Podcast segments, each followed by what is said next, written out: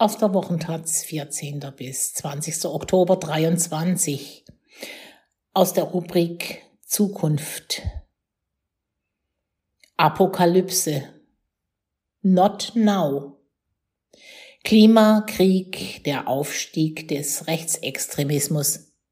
Vielen Menschen werden die schlechten Nachrichten zu viel. Sie verlieren den Mut und den Glauben an eine gestaltbare Zukunft. Das liegt nicht nur an der Krisenballung selbst, sondern auch daran, wie wir von den Krisen erfahren. Journalistische Medien spitzen katastrophische Nachrichten noch weiter zu und Social-Media-Algorithmen spielen diese immer wieder aus. Statt informiert fühlen Menschen sich immer öfter überwältigt und entmutigt. Doch es gibt Ideen, wie sich dies ändern ließe. Von Christian Jakob. Erstens. Entdramatisieren statt zuspitzen. Eine Hitzewelle trieb die Temperatur im Juni 2022 in Südfrankreich auf 34 Grad. Viel zu warm für die Jahreszeit. Dies ließe sich so schreiben, ohne die Dramatik der Krise kleinzureden.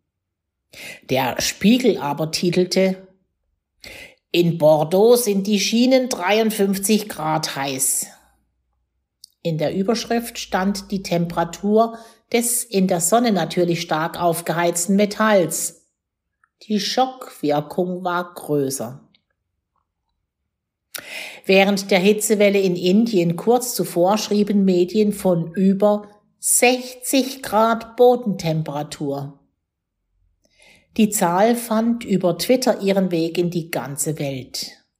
Die aufgeheizte, vertrocknete Erde ist als Vergleichsmaßstab für Temperaturen eine völlig unübliche Größe. Tatsächlich lag die Tageshöchsttemperatur während der Hitzewelle im Mai 2022 in Delhi bei 45 Grad. Doch die schockierenden 60 Grad hielten sich in den Schlagzeilen.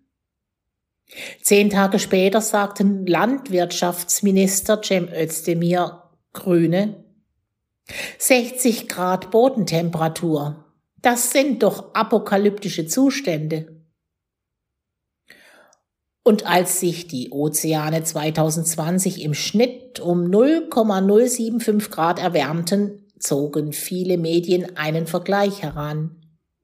Die den Ozeanen in 25 Jahren durch den Klimawandel zusätzlich zugeführte Wärme entspreche der Energie von 3,6 Milliarden Hiroshima-Bomben. Den Vergleich hatte eine Forscherin in einem Interview mit CNN angestellt. In ihrer Studie findet er sich nicht. Die sich häufenden Extremwetterereignisse sind existenziell bedrohlich. Gleichzeitig werden sie oft noch dramatischer dargestellt. Das gilt nicht nur fürs Klima, sondern auch für andere Krisen. Überall ist plötzlich von Kipppunkten die Rede. Und das macht den Leuten noch mehr Angst. Verdammt, die Welt geht wirklich unter, titelte T-Online im Juli 2019. Der Autor Raphael Thelen ist mittlerweile bei der letzten Generation. Die Aussage ist so nicht haltbar und Medienorganisationen wie das International Journalism Network warnen vor solchen Headlines. Minimieren Sie apokalyptische Botschaften, die zu Ökoangst und Ökolähmung führen können. Im Journalismus ist es üblich zuzuspitzen. Wenn aber die Fakten schon hochdramatisch sind, entstehen auf diese Weise Depressionen und Verdrängung. Dabei geht es auch anders.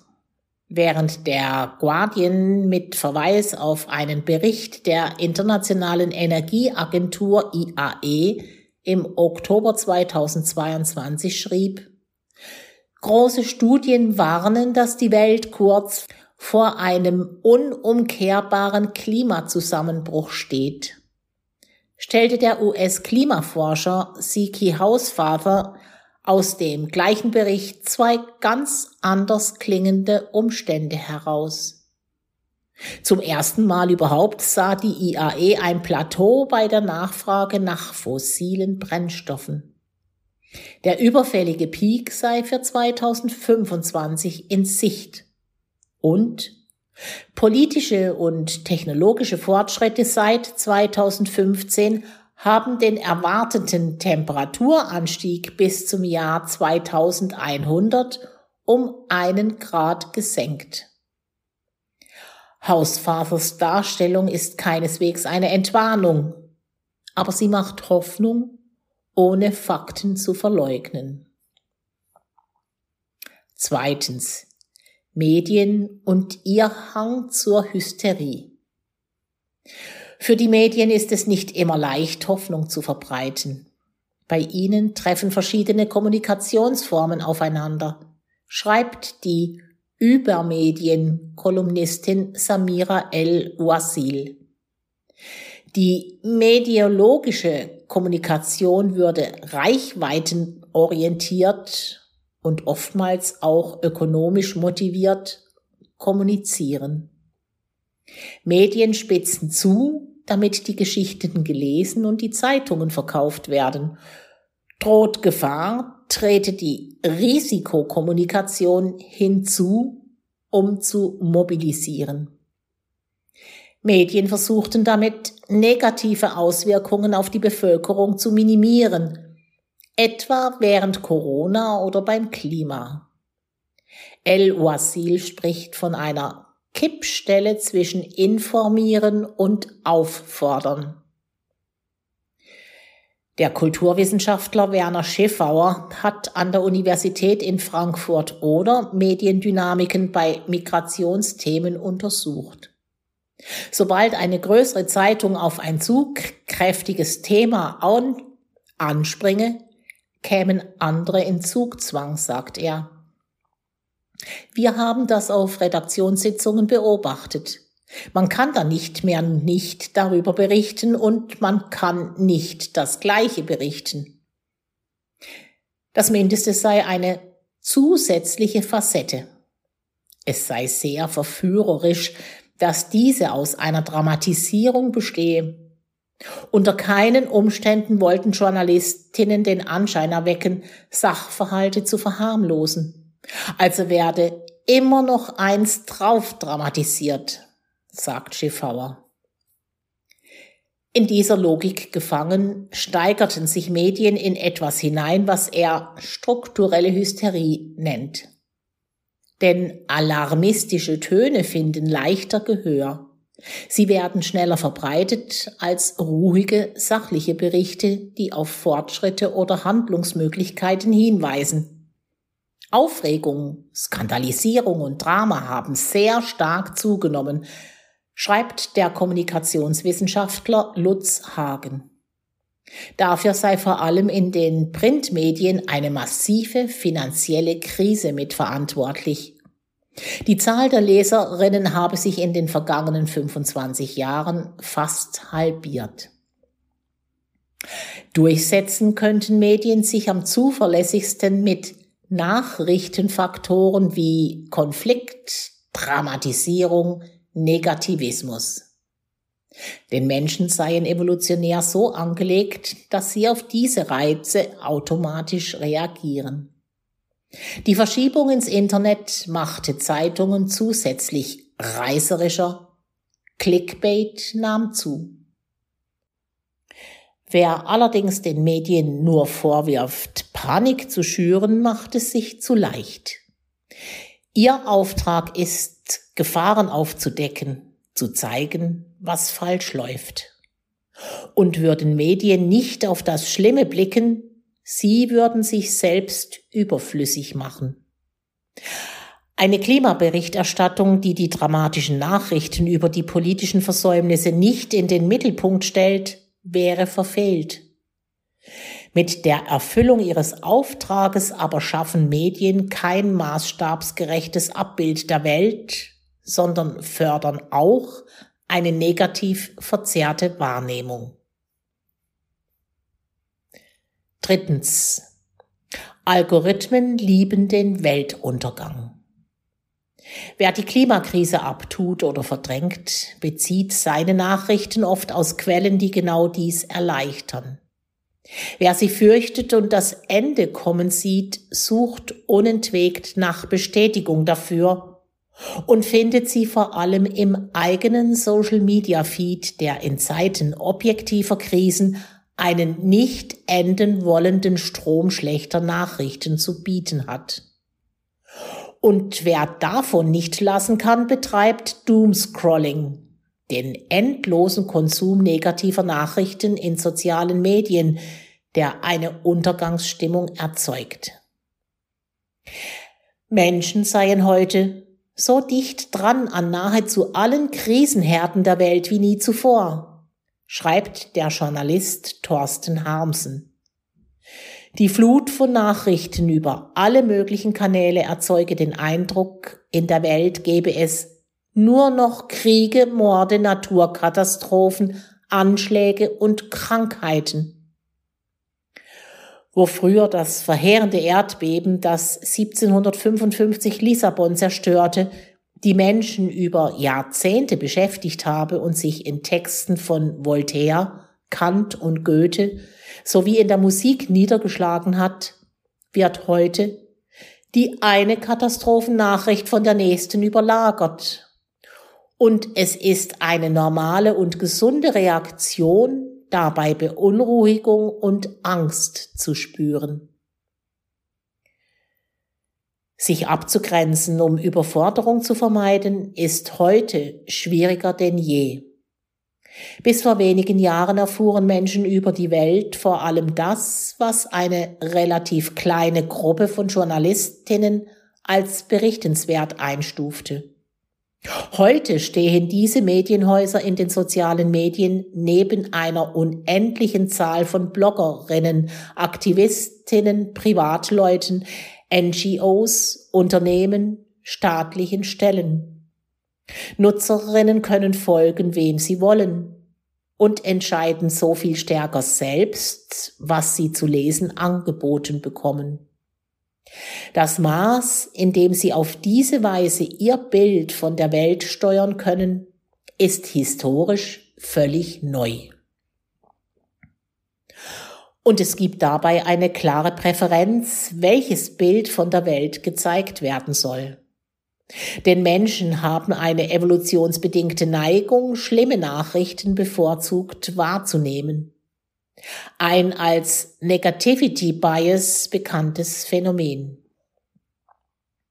Die in Amsterdam forschende Kommunikationswissenschaftlerin Corinna Oschatz beschreibt es als die Neigung, sich stärker mit negativen Informationen auseinanderzusetzen, sie stärker zu beachten, sie mehr zu nutzen. Dadurch würden sie relevanter fürs Denken und fürs Handeln als positive Informationen. Das Gehirn nimmt sie schneller und intensiver wahr, verarbeitet sie besser. Und wenn vor allem negative Nachrichten wahrgenommen werden und zu stärkeren Reaktionen führen, gibt es natürlich einen Anreiz, solche negativen Nachrichten zu formulieren. Aber die 24-Stunden-Berichterstattung über katastrophale Ereignisse könne schwerwiegende Auswirkungen auf das psychische und physische Wohlbefinden der Rezipientinnen haben, sagt Brian McLaughlin, Kommunikationswissenschaftler an der Texas Tech University. Die Beobachtung dieser Ereignisse in den Nachrichten kann bei manchen Menschen einen ständigen Alarmzustand auslösen, der die Welt als einen dunklen und gefährlichen Ort erscheinen lässt. Es könne sich ein Teufelskreis entwickeln, in dem Menschen, anstatt abzuschalten, sich immer mehr in die Nachrichten hineinziehen ließen. McLaughlins 2022 veröffentlichte Studie ergab, dass rund einer von sieben Befragten ein hohes Maß an problematischem Nachrichtenkonsum habe. 74 Prozent aller Menschen mit einem solchen Nachrichtenkonsum fühlten sich ziemlich oft oder sehr oft psychisch krank. An der Universität Essex hat die Verhaltenspsychologin Catherine Buchanan diese Mechanismen in Experimenten erforscht. Wer sich häufiger schlechten Nachrichten aussetzt, leidet mit höherer Wahrscheinlichkeit unter Hoffnungslosigkeit, Kummer, Angst und Depression, fand Buchanan heraus.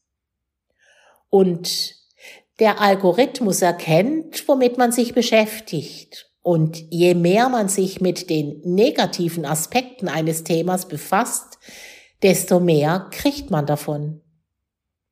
Ein Kreislauf, in dem letztlich das Denken und die Weltsicht Algorithmen gesteuert auf feste Bahnen verengt werden. Viertens. Wissen macht demokratisch. Eine Folge des negativen Nachrichtenstrudels sei erlernte Hilflosigkeit, sagt Verhaltenspsychologin Catherine Buchanan, die aufgrund negativer Erfahrung entwickelte Überzeugung, die eigene Lebenssituation nicht mehr verändern zu können. An dem Punkt, an dem wir glauben, dass wir nichts dagegen tun können, hören wir auf, uns zu engagieren. Wir hören auf, gute Bürger zu sein.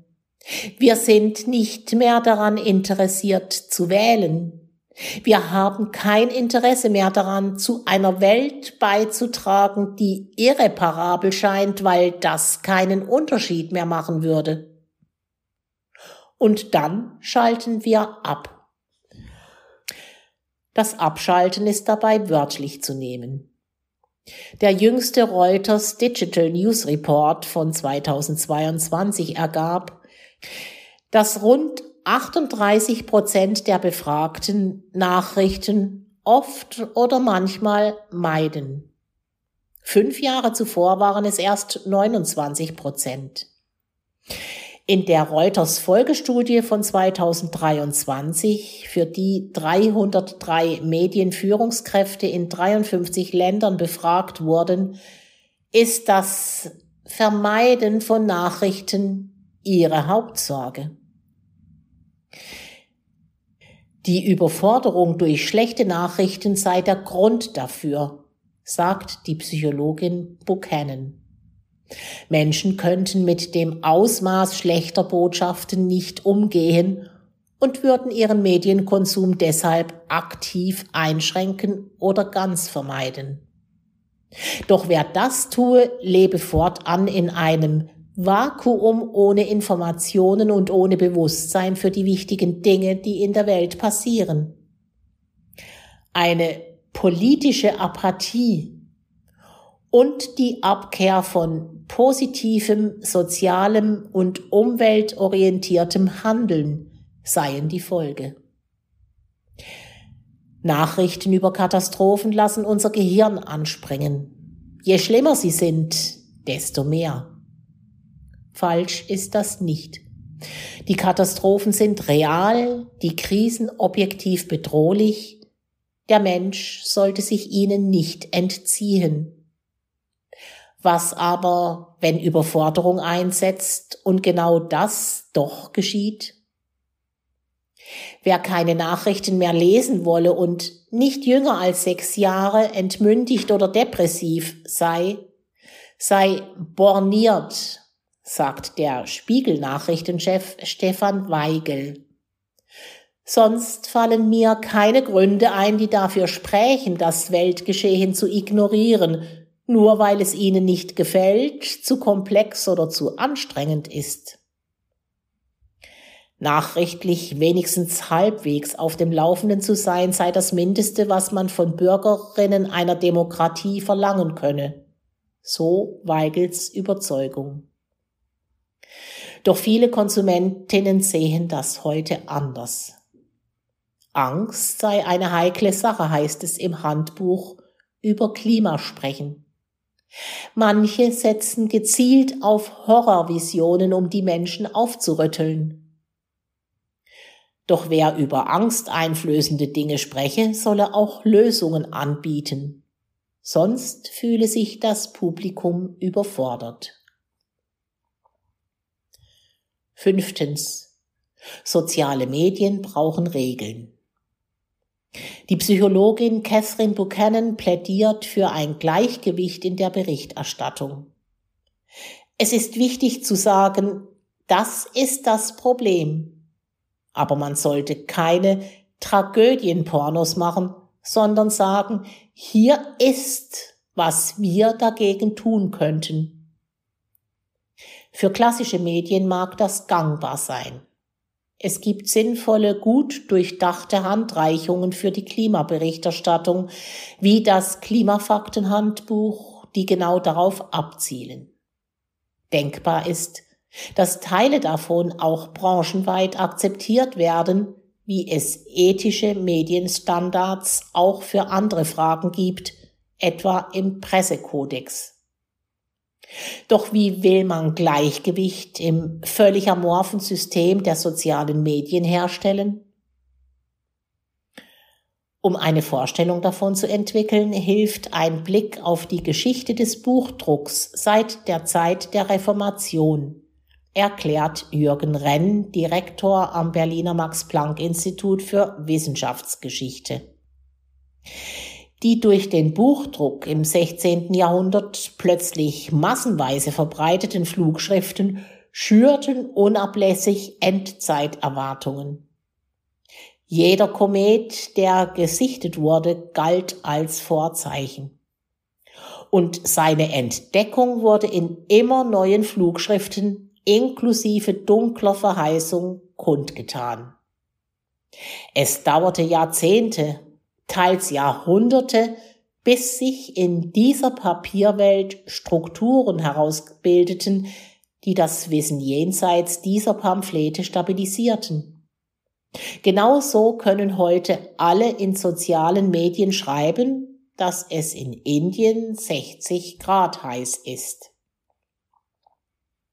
Es gebe in den sozialen Medien oft keine Möglichkeit zu unterscheiden.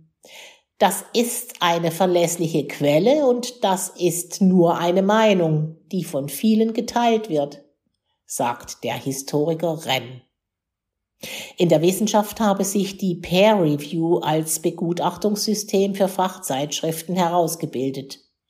Arbeiten werden von mehreren Kolleginnen mit ähnlichen Kompetenzen bewertet.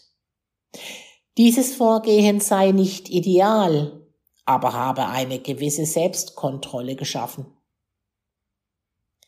In den sozialen Medien leben wir noch in einer wilden Zeit, die das alles noch nicht hat. Auch deshalb würden diese erwiesenermaßen zur Polarisierung beitragen, Echokammern und Blasen hervorbringen. Renn plädiert dafür, das Potenzial der sozialen Medien nochmal ganz anders zu nutzen die Gesellschaft müsse die neuen Medien so gestalten, dass das, was wir verbindlich wissen, eine größere Rolle spielen kann. Denn dass Facebook, Twitter, Instagram oder TikTok so sind, wie sie sind, sei kein Naturgesetz. Das ist so gemacht und dahinter stecken ökonomische Interessen. Das gelte es zu ändern und so zu organisieren, dass Wissen eine viel zentralere Rolle spiele. Renn denkt etwa an ein öffentlich-rechtliches Internet. Europa könnte viel mehr machen, um sicherzustellen, dass unsere demokratischen Gesellschaften auch über das geteilte Wissen verfügen, das sie zum Handeln in dieser komplexen Situation brauchen. Eine solche Netz- und Medieninfrastruktur demokratisch kontrolliert, dem Renditezwang entzogen und dafür dem Kampf gegen Fake News verpflichtet, könnte ein Ort sein, an dem es leichter wird zu erfahren, was ist. Dies ist heute erschreckend genug. Mit der Zumutung der Wirklichkeit muss man leben. Mit einem wettbewerbsgetriebenen Alarmismus, der sich verschärfende Krisen noch weiter anspitzt und Social Media Echokammern, die Fatalismus zementieren, nicht.